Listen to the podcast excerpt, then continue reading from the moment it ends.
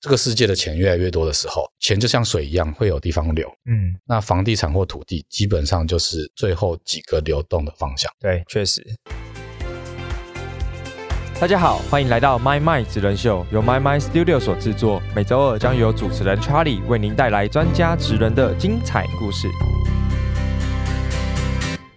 Hello，大家好，欢迎收听《My My 职人秀》，我是主持人 Charlie 黄晨玉。今天这一集呢，一样是邀请到我们创足地产的创办人 Wilson，欢迎。 Hello，大家好。耶、w i l s o n 连上我们第三集了。那前两集我觉得分享了非常多他自己在房地产领域投入的这些心路历程，所以我觉得真的有非常多的收获。如果还没有收听的话，赶紧去收听。那今天这一集呢，就会聊到大家更关注的，就是到底房地产的未来何去何从？到底现在美国的升息啊、疫情啊、这个黑天鹅啊、区块链的这种雷曼事件啊啦，到底整个总经影响到底对房地产有没有真的很直接的现象？那接下来会有 Wilson 来带我们聊聊到底他自己怎么看待未来的房地产市场。所以呢，在这个后疫情的时代啊，Wilson 你觉得就是对于整体就是整个经济现况这么的寒冬，这么的熊市，那你又是怎么看待房地产目前的这个产业阶段呢？如果是房地产现在这个产业阶段，它以台湾来说是走向衰退期。 OK 我觉得景气本来就会有景气的循环。没错，那所谓的成长期、衰退期跟恢复期，这都是一个过程。对，所以其实房地产现在很明显是已经走到所谓的衰退期，哦，所以二零二二年年底就开始衰退，对，已经 OK 发生喽。已经发生了，所以正在进行式。，对，然后明年更惨，尤其是如果大家手边有数据，所以或有是房说子要么赶快卖掉，或者是再缓缓，不要这么急的进场。呃，对啦，啊，如这果我比较浅白的解读 啦，可能你有更多的阐如述。果是我这个角度，我当然不会提倡说应该怎么 做，因为太多太多的因素跟参数了。当然，当只是然，因为现在有一个很明显的现象，就是如果呃大家看得到数据，而且这个数据是查得到。现在啊，以现在七月到九月这一季是十几年来交易量最低的，哦，你说台湾台湾房地产交易量最没低错，哇塞，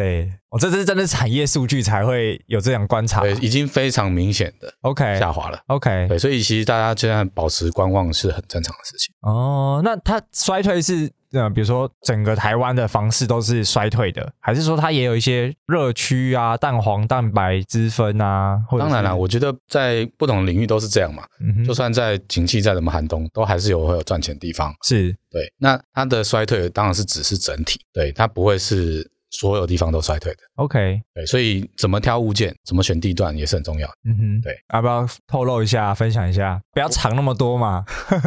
我我我比较看好的是新竹啦。新竹吗？对，哦那如果以现哦在、新竹一堆工程师的年薪都百来万 的对，但是他们也受了蛮多影响了。啊！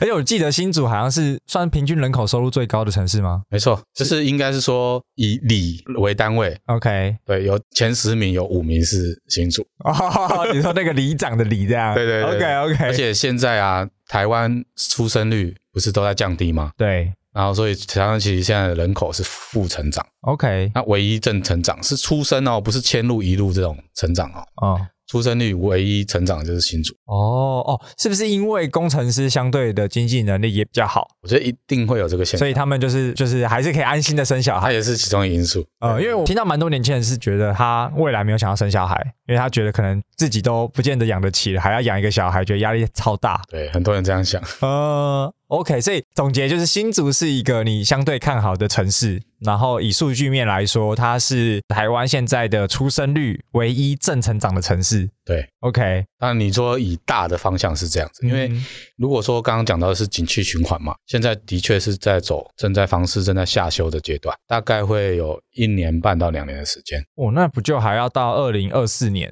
甚至二五年？差不多。但是其实房地产它是可以布局的，嗯哼，如果你需求有提升，你不会因为你需求提升，马上就冒出一堆房子给你卖啊。对，尤其现在新的房子，所谓的新城屋、预售屋，它跟中古屋的市场也会因为这这些景气的变化，产生一些蛮有趣的现象。因为大部分新房子都会带动中古屋的成长，嗯哼，但是因为现在真的台湾的老房子实在是太太老多了，哦，太老 了。对，太老了。那都更的速度并不如预期，对，所以现在很多所谓的那个叫围老重建，嗯就哼，遍各种延宕嘛，哦遍地开花了。哦，遍地开花。那你说 OK 各种延宕当然是有系统性的问题嘛，比如说缺工啦、或者是材料呃的原物料变贵变，贵啊，主要是近期这些问题其实也有听到一些建案，就是盖到一半就不盖了，对，其就实是这个人物量涨太凶。对，当然他们可以先停着。 OK，对，那我刚刚讲到就是衰退期，当然大家可以不用担心衰退期。如果你知道方法，那懂得市场的运作，其实你知道你怎么样切入这个时间点。因为你想嘛，盖房子通常要盖多久？应该三年吧？差不多两到三年。对，那那包含规划期跟那些申请啊合法的执照建造那些时间嘛。哦，就对所以如果你今天是买预售屋，或是可能正在预售屋类似这种，对你挑对地方，其实反而是好。就是你反而你现在可以买到比较便宜的价格进场，然后等它盖好了，房市就回来了。差不多、哦，哦，那我蛮有慧根的嘛。 对对对对，其真的就是这样子啊。其实这跟交易，其实房地产它的特性就是这样。大家其实对于房地产会有很多的情感连结，那是因为 哦，有土司有房，对，从小的观念，这是一个华人通常有的观念，对。再加上我们人居住这本来就是刚需，哎，我刚才是不是讲错啊？应该是有土司有财，财 没关系，保留着继续。 听众会发 现。我自己先发现的。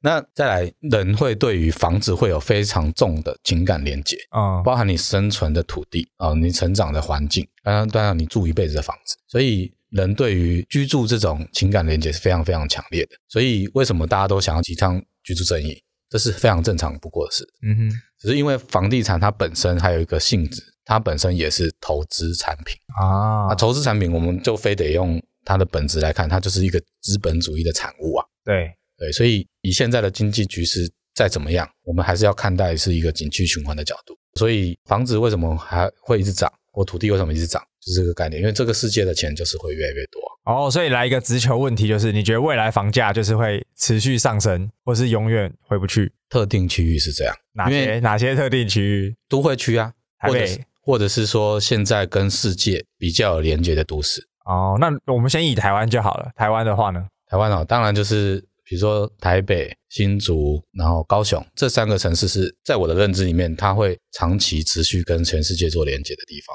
嗯对，那当然，因为政府的政策的关系嘛，它可能发展一个从化区，真的五年、十年真的被做起来了，它的发展的前景还是会在的。只是投资本来就是这样嘛，你不只要考虑你的资金，你要考虑时间，哼，嗯。对，这是很重要。所以像现在啊，这种升息啊，然后甚至台湾各种近期这种打房的消息也不断的出来，那这也会影响到现在整个整体房地产的市况吗？一定会啊，因嗯为哼这个是本来就会有连带效应存在的。比如说升息，你一定持有成本就是会提高。那打房的政策就是会让交易的意愿降低，那交易量变少，那当然啊价格哦就是代波表动有成效这样。对啊，或不好卖，或者是你的成本突然提高了，所以或者是局势不太好，你当然会降低一些。出手的意愿，对，因为你持有成本提高了嘛，对，对，我是用经济或者是获利的考量，一定会有这些现象发生的啊、嗯哼，对，那当然说以长期的角度来说，都会区我是跟这个世界会持续联动连接的都会区是很难会下降。所以某种程度可以把它解读成，就是不管任何市场或者是任何情况，那长期来说，这些都还是能赚钱，或者是不管在任何的市况，房地产它都还是有能赚钱的方式。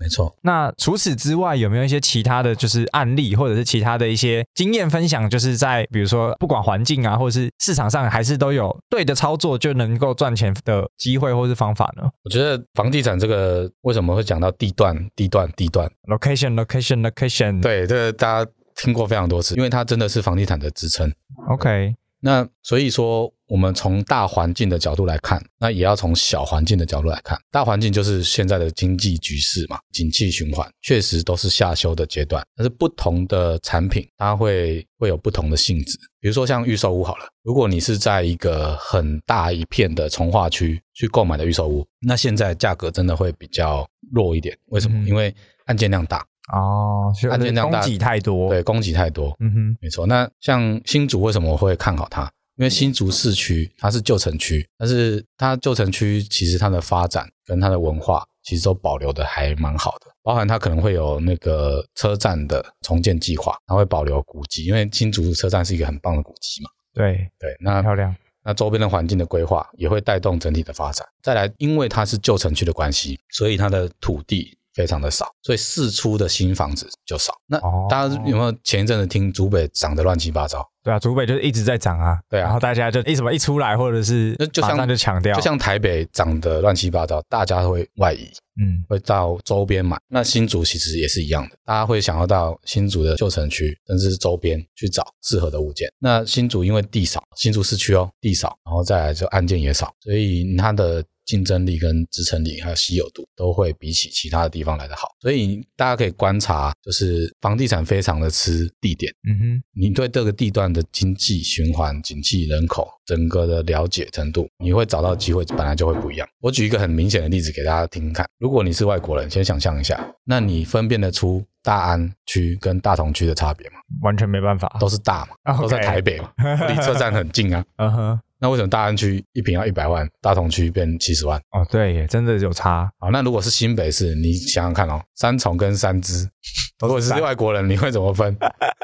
都是三啊。 OK，嗯哼，对，所以地点真的是很重要，它会有什么样的基础建设，还有人口的流动，那真的是你要很清楚。嗯为什么高雄长得乱七八糟？因为高雄有很多的那个设厂对，因为它有很多的那个叫什么科学科技园啊，区台积电也去高雄啊，对什对么的，对，所以因为现在国外的台商开始回流嘛，嗯这哼，是事实。对那、回流都去哪？一定是园去园区啊。那园因为要区盖厂会有非常多的工作机会。啊，对，那就这样好，台南好了，台南前一阵子真的也是乱涨，原本一平十几万的地方变成三十几万，哇，直接 double，OK，、甚至开案都有四十几万、五十几万的案子， OK 那是当地人是没有办法想象的。所以说，它的支撑跟它的人口流动跟产业结构都会有关系，因为每个地方真的，你当地人或者你研究出一个市场就很重要。所以我觉得，如果这要给一个建议的话，研究投入在一个市场内是很重要的，嗯，确实，因为你如果是新竹的专家，你不一定是台北的专家。呃，因为变数很多嘛，对啊而且每个环境、文 化、工作机会、人口流动、经济，就是真的太多了。对，甚至你深耕一个地方的人脉，你机会也会变多，啊，因为对他有机会会先想到谁。就是本来就在这个地方的人嘛。对啊，嗯，那比如说像近期啊，我们其实很常听到所谓的少子化，或者是年轻人他们可能觉得工作一辈子也买不起房子，因为房价像就像刚才讲的一直在疯涨嘛，乱涨，就是对吧、啊那这样的情况，你自己觉得会对于房地产未来的一些前景有什么看法，或是有什么影响吗？呃我觉得一定会有影响，那只是它影响的层面就是会不同。那我觉得这个市场也会有它自己的适应方式， OK，就好比人口减少好了，其实台湾也有在开放移民的。哦，所以有啊其实现在很多东南亚的对啊移民，所以像台湾现在开始人口负成长嘛，但是一路的人口其实差不多就补足在这个人口上，哦 所以其实整总人口并没有因此而减少。 OK，对，然后再来就是你说少子化啊或者是购房意愿好，确实房价越来越贵，那也的确是年轻人买房的一个很大的门槛嘛。嗯，对，但是居住这个需求是永远不会变哦，所以未来会有走向两种角度啦，我觉得可以分享一下。第一个就是所谓的房地产会开始所谓的分散式持有，嗯哼，对，因为国外其实早就已经行之有年了。只是 OK 因为台湾的法规还没有进步那么快，嗯金哼，管会这种管得比较严啦，嗯哼，对，所以分散式持有是一个趋势。那它的概念是什么呢？就是比如说一个物业，它可能价值一百万美金，它可能被切分成一万个单位，大家只要一千块，你就可以购买房地产，去共享那个房地产的利润。呃这个是在台湾是必须要证券化的法规去支持。那其实国外已经在流行这件事了。嗯哼，对，那台湾其实也渐渐有这样的趋势，只是它的门槛太高了。那今年其实内政部也有发文说这件事情是他们的未来的工作重心之一。哦，OK，这是一个很明确的趋势了。对，连政府都开始正视这件事情。所以分散式持有，它其实会不会像我们前几集聊到，就是反正大家筹钱，然后一起去买一个物件对这个概念，其实因为大家筹钱哦，它会有风险在，因为人、人哦人是最大的风人险。人是最大的变数嘛。 对，对，那但是如果是有正确的机构嗯哦哼，去主持这件事，让内容公开透明，所以我觉得这件事情是一定会做的。啊只是法规啊，或者是厂商要跟得上这有没样。有有没有一起去打造一样这个环境 OK，哦，这是未来的趋势。嗯哼，那另外一个趋势就是会以租代买这件事情，因为哦买不政起府啊其实非常重视居住正义这件事。那为什么大家可能会觉得，哎，政府的成效不彰啊什么？因为那个真的是跟资本市场的结构是有关系的。因为房价它再怎么样都还会涨，除非这个那个房子真的太烂了，或是被炒作的太过分，嗯哼，那它会有一个下修的空间。但是再怎么样，它在未来这个世界的钱越来越多的时候，钱就像水一样会有地方流。嗯，那房地产或土地基本上就是最后几个流动的方向，对，确实，对啊，所以它会涨是趋势，所以买不起这件事情也会有变化。当然，我觉得经济结构会慢慢地去循环嘛，所以薪水跟不上这件事情也会有修正的啦。嗯所以哼，如果真的要讲未来其中一个趋势呢，就是租房这件事情就会是政府非常重视的一个发展的方式，嗯，难怪现在不是很多那种，比如说算是社会住宅，租金补助对对，然后租金补助，然后让可能年轻人用更低成本的方式开始可以拥有自己的空间。对 OK，但不过对房东可能不见得是好事嘛，他的租金面都要报税什么的。 等等，好啦，那这是另外一个议题了。那那最后啊，比如说在这样子的趋势脉络之下，创足地产对于未来的发展规划或者是蓝图又是什么呢？ 我觉得如果以比较远的角度去思考，分散式持有是我们一直以来致力于发展，甚至是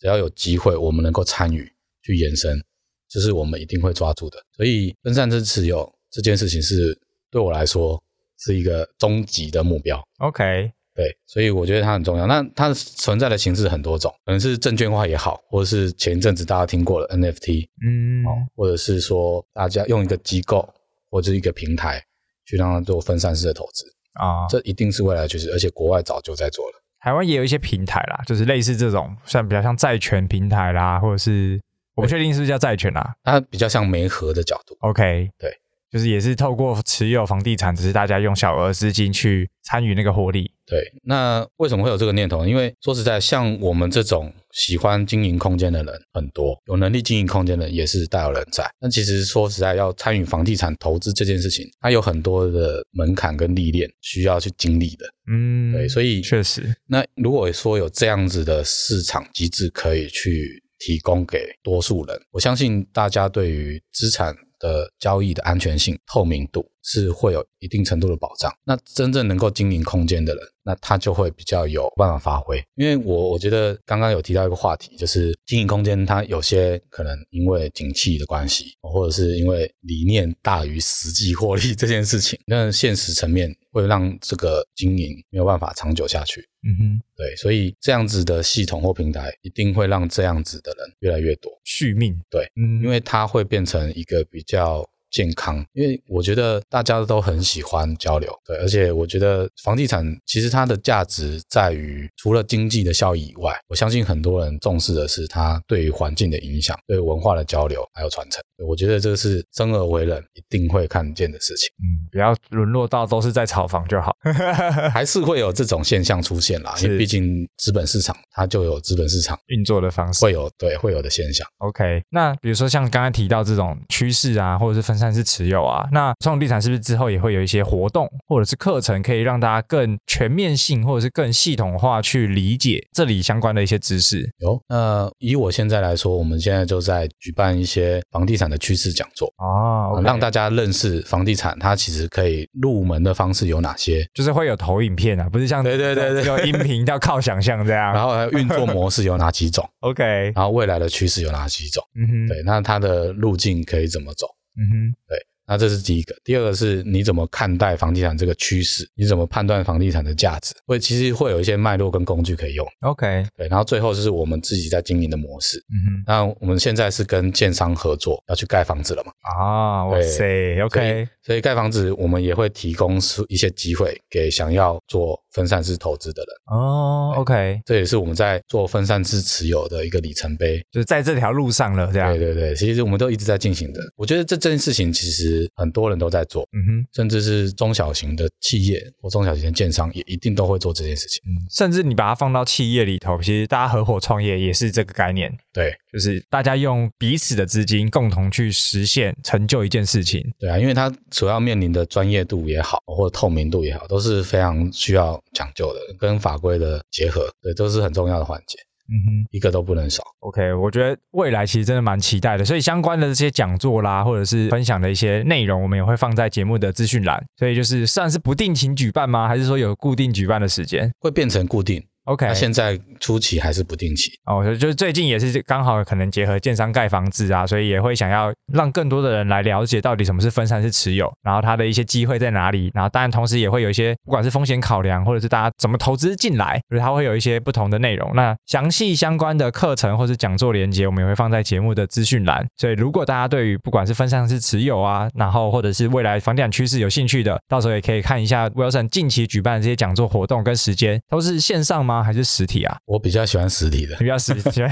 喜欢看得到、摸得到就对了。对所以会举办在比如台北居多嘛。以台北为主， OK，所以相关如果是台北的朋友，或者是华莱如果你真的很有兴趣，你也可以从其他地方来啦，其实也或有者线，是跑嗯到其他地方去开。其实也有线上的啦， OK，对，只是真的线上线下的效果会不太一样。了解了解，好啊！我觉得今天这集真的是也也很开心，聊了非常多趋势，然后我觉得包含可能 Wilson 自己在这个产业多年的时间，然后看到了国外都已经发生的房地产趋势，那我觉得真的就跟任何的商业模式一样啦，就是你可以看到 Podcast 这个产业国外也是行之有年，但台湾就是这三四年的时间，所以台湾本身这个环境或者是这个岛屿，然后因为人口基数的关系，所以它本身就会比其他的国外的这些国家来的慢一些些。但我觉得，当我们去证实或者是厘清这些趋势脉络的时候，其实某种程度它是一个相对好的机会，代表我们比别人看得早，然后找到一些趋势方向跟脉络。没错，尤其是你认识房地产的角度会开始不一样，因为房地产在这个世界上存在的意义跟价值是有它的地位在的。啊、对真的不可取代性超级高。啊，其实大家可能回顾一下，有很多的经济的黑天鹅事件，很多都是因为房地产最后撑不住崩盘，对然后连带整个全球经济大爆炸，没错，所以其实台湾有很多人，有一些人啦，不是很多人，他可能在觉得说，哦，政府的政策怎么样怎么样的。其实我我个人认为，台湾其实在总体经济上的操作是做的还不错的，因为我们没有办法接受国国家的房地产变成像日本那消失三十年一样，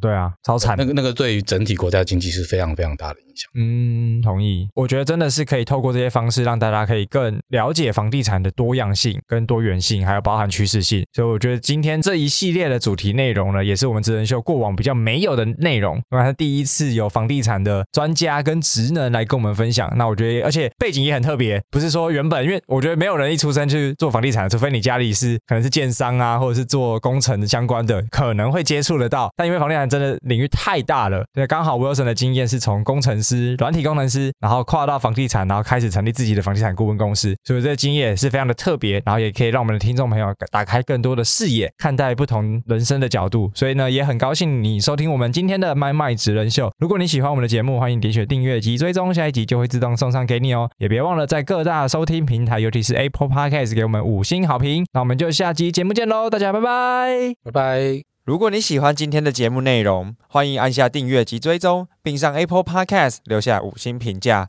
如果你有任何问题或是反馈，也可以直接私讯我的 IG，让我知道哟。我们下集节目见，拜拜。